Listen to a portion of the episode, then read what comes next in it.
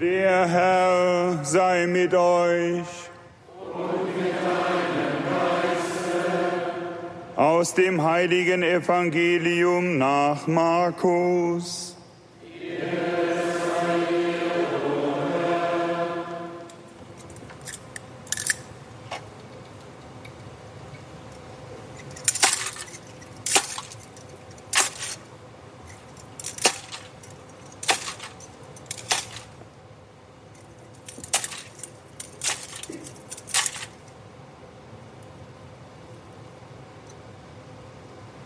In jener Zeit trat Johannes in der Wüste auf und verkündete, nach mir kommt einer, der ist stärker als ich.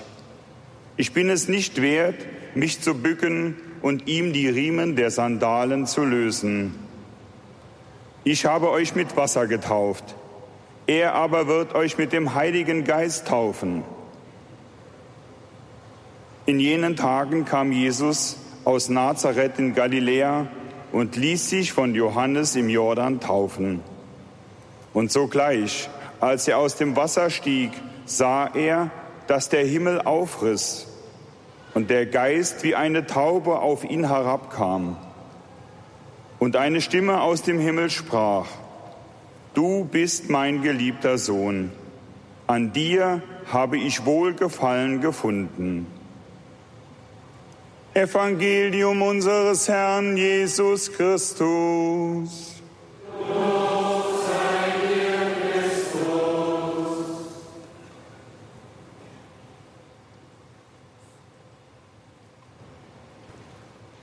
Es folgt die Predigt von Bischof Bertram Meyer aus Augsburg. Lieber Weihbischof Cornelius aus Ungarn, ich war selber in Rom im deutsch-ungarischen Kolleg Germanicum et Hungaricum. Du warst, wie wir gesagt haben, am Instituto Ungarese. Aber Freundschaft zwischen Deutschland und Ungarn, auch der Ortskirchen, schadet nicht und leidet niemals. Ich war also vor etwa einem Jahr auch bei der ungarischen Bischofskonferenz eingeladen zu einem Gespräch auch über unseren deutschen synodalen Weg hochinteressant. Schön, lieber Cornelius, dass du da bist. Liebe Brüder im priesterlichen und diakonalen Dienst, meine lieben Schwestern und Brüder,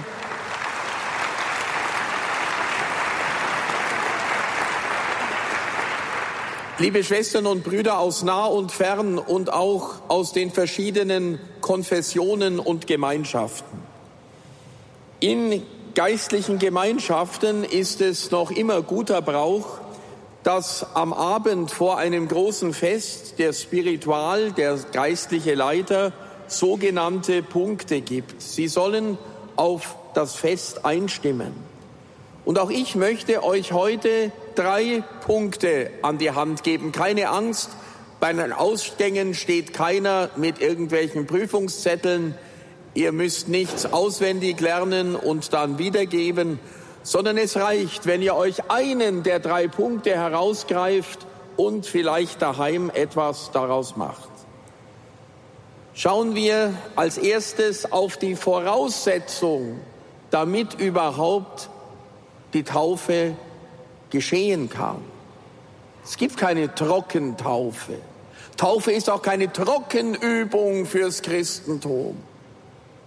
Für die Taufe brauchen wir Wasser. Ohne Wasser keine Taufe. Und jede und jeder von uns ist einmal getauft worden in unterschiedliche Konfessionen hinein, aber diese eine Taufe verbindet uns alle. Taufe ist sozusagen der Startschuss für unseren christlichen Lebensweg. Und oft im Laufe der Zeit ist dieses Wasser der Taufe ausgetrocknet. Es hat keine Zufuhr mehr bekommen von der Quelle des Lebens, Jesus Christus. Und diese Mehrkonferenz kann auch ein Impuls sein, neu aufzutanken. Das, was in der Taufe geschehen ist, neu aufleben zu lassen im Herzen, so wie wir das vorher mit der Segnung des Taufwassers und der Besprengung äußerlich zum Ausdruck gebracht haben. Ohne Wasser keine Taufe. Schon die ersten Seiten der Bibel deuten auf die Wichtigkeit des Wassers hin. Gott lässt regnen, damit die Erde Frucht bringt. Und die Heilige Schrift erzählt von einem Strom, der vom Garten Eden ausging und in vier Flüssen den Garten bewässerte. Ja, im Wasser liegt noch ein Hauch des verlorenen Paradieses unverletzter Schöpfung. Und da möchte ich euch erzählen von einem, der gerade mit der Natur als Gottes Schöpfung freundschaftlich verbunden war. Alle Mitgeschöpfe waren seine Freunde, seine Verwandten. Ihr habt längst erraten, wer das ist im Mittelalter. Der heilige Franz von Assisi. Und er besingt in seinem Sonnengesang zunächst die Sonne, dann den Mond, die Sterne, dann kommt er zum Wind und die Luft und auch zum Wasser. Und da sagt er, Gelobt seist du, mein Herr, durch Schwester Wasser. Es ist nützlich und demütig, kostbar und keusch. Ich möchte nur mal auf zwei Elemente hinweisen, nämlich Wasser ist demütig, Wasser ist keusch. Was heißt das? Schauen wir mal in unser Menschsein hinein. Wir sind doch oft ganz umgekehrt. Wir wollen hoch hinaus. Wir pumpen uns nach oben, boostern uns auf, immer höher, immer steiler, immer schneller. Das Wasser macht das Gegenteil. Wasser entspringt von einer Quelle, meistens an einem Berg, und es hat nichts Besseres zu tun, als nach unten zu fließen, hinabzufließen ins Tal. Manchmal kommt der Bach als Fluss so tief bis unter den Nullwert des Meeres, wo er sich dann im Ozean verläuft. Denkt bitte an das tote Meer im heiligen Land unter dem Meeresspiegel, noch tiefer als Null. Und wir Menschen mobilisieren alles, um nicht nur Wasser hinaufzupumpen, sondern selber nach oben zu kommen. Meine lieben Schwestern und Brüder, denken wir an die Demut des Wassers und werden wir realistisch, wie ich es am Anfang sagte, nicht Selbstoptimierung, sondern eine Verbesserung unserer selbst und der Welt, der Gesellschaft, aber nicht aus eigenen Kräften mit der Brechstange, sondern Kraft des Sakramentes der Taufe. Und neben die Demut stellt Franziskus die Keuschheit des Wassers. Was meint er damit? Mit Keuschheit haben viele heute ein großes Problem. Nicht nur, wenn sie darüber sprechen sollen, sondern auch, wenn es um die gelebte Keuschheit geht. Wenn Franziskus die Keuschheit des Wassers lobt, dann hat er an die Reinheit gedacht, etwa einer klar sprudelnden Quelle oder eines Sees, der die Landschaft spiegelt. Denkt an eure Urlaube, unvergesslich können Sonnenuntergänge sein, die wir durch den Spiegel des Sees doppelt sehen. Warum? Weil die Oberfläche des Sees rein und klar und blank ist, nur dazu da, anderes wiederzuspiegeln und abbilden zu können. Vielleicht können wir über die Keuschheit des Wassers auch Zugang zur eigenen Keuschheit finden. Wasser, das trüb wird, ist nicht mehr rein. Es ist undurchsichtig, verschwommen, schwammig und schmutzig. Bitte habt Mut zur Keuschheit. Ich bin nicht leibfeindlich, aber ich möchte gerade versuchen, die verschiedenen Qualitäten unserer Beziehungen wieder groß zu machen. Und selbst in einer Beziehung, wo die Wellenlänge stimmt, zwischen Mann und Frau geht es darum, aufeinander warten zu können, nicht gleich mit der Tür ins Haus zu fallen, nicht am anderen herum zu experimentieren, wie gut oder schlecht er oder sie ist. Lernt aufeinander warten. Und die Keuschheit kann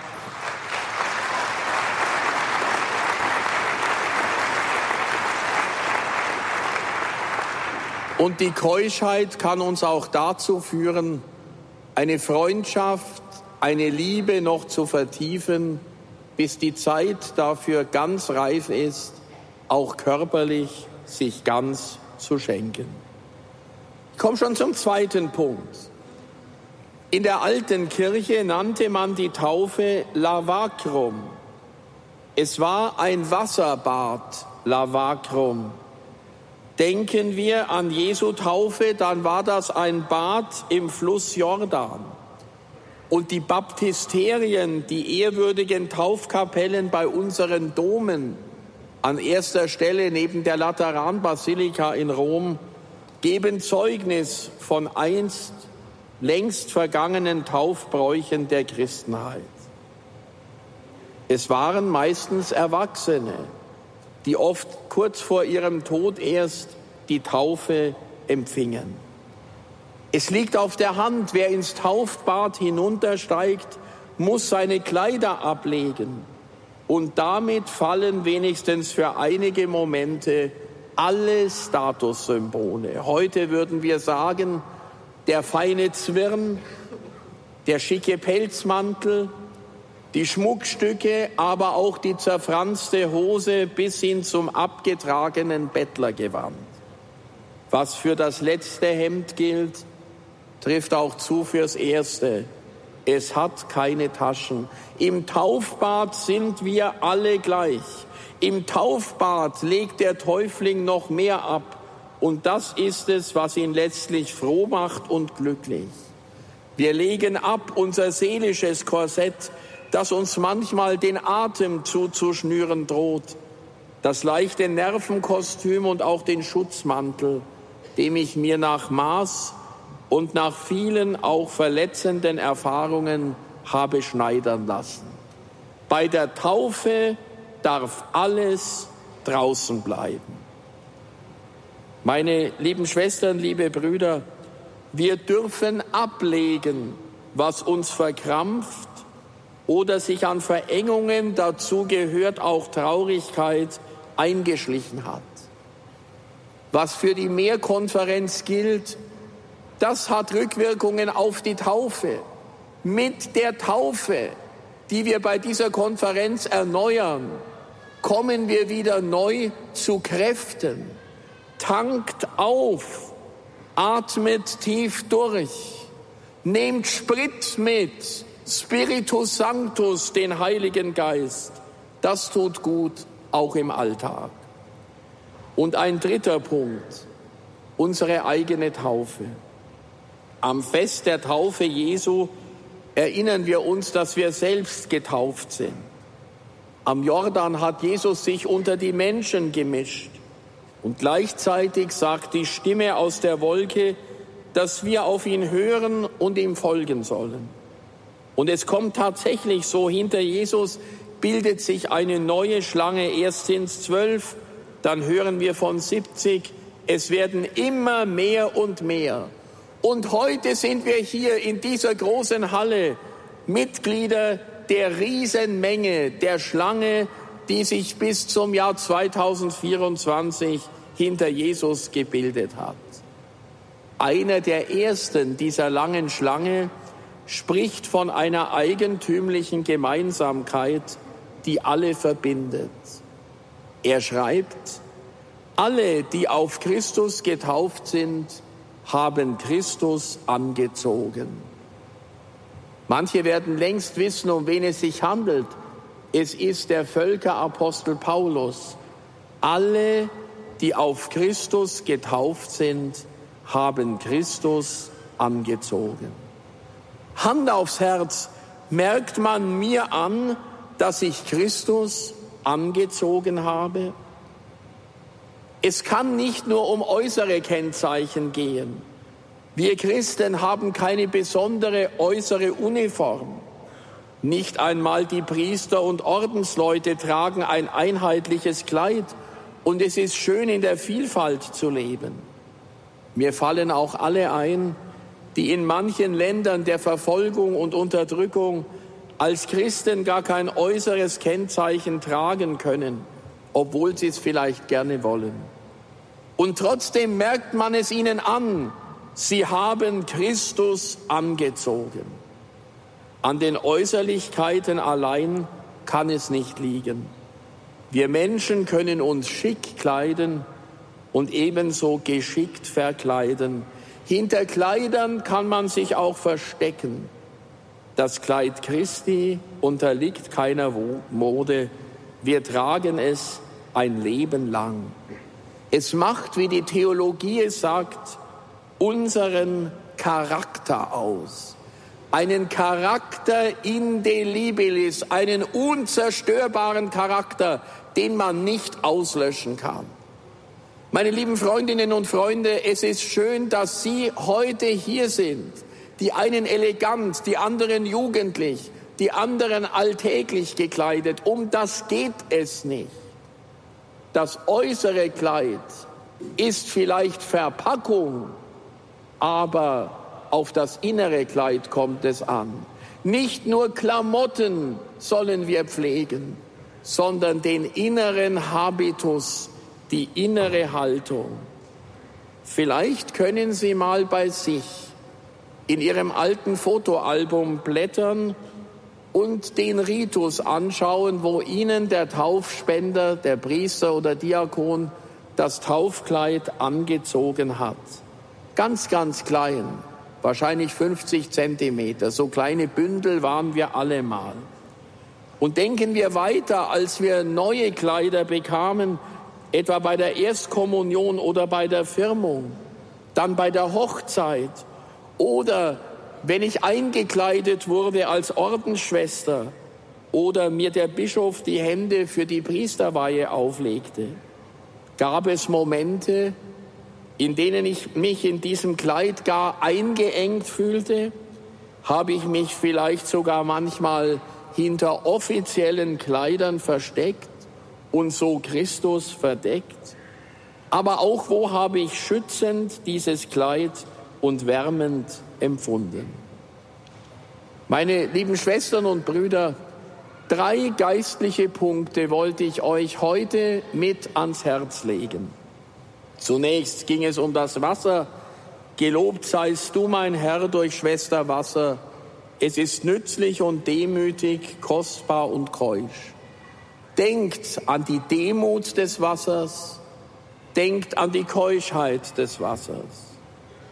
Dann schauten wir auf das Taufbad der alten Kirche. Der Täufling darf alles ablegen, bevor er ins Wasser steigt. Auch das erste Hemd hat keine Taschen. Was muss ich alles ablegen an Ballast, an Plunder, der sich in meinem Leben angesammelt hat? damit ich wesentlich werde, nah am reinen Wasser des Lebens. Und schließlich Fotoalbum blättern, denken wir an unser eigenes Taufkleid. Die ihr auf Christus getauft seid, habt Christus angezogen. Dieses Kleid, die Textilie ist so klein geworden, aber das Kleid Jesu Christi wächst weiter. Ich wünsche uns allen, dass wir überzeugte und überzeugende Christinnen und Christen sind und es immer noch mehr werden. Amen.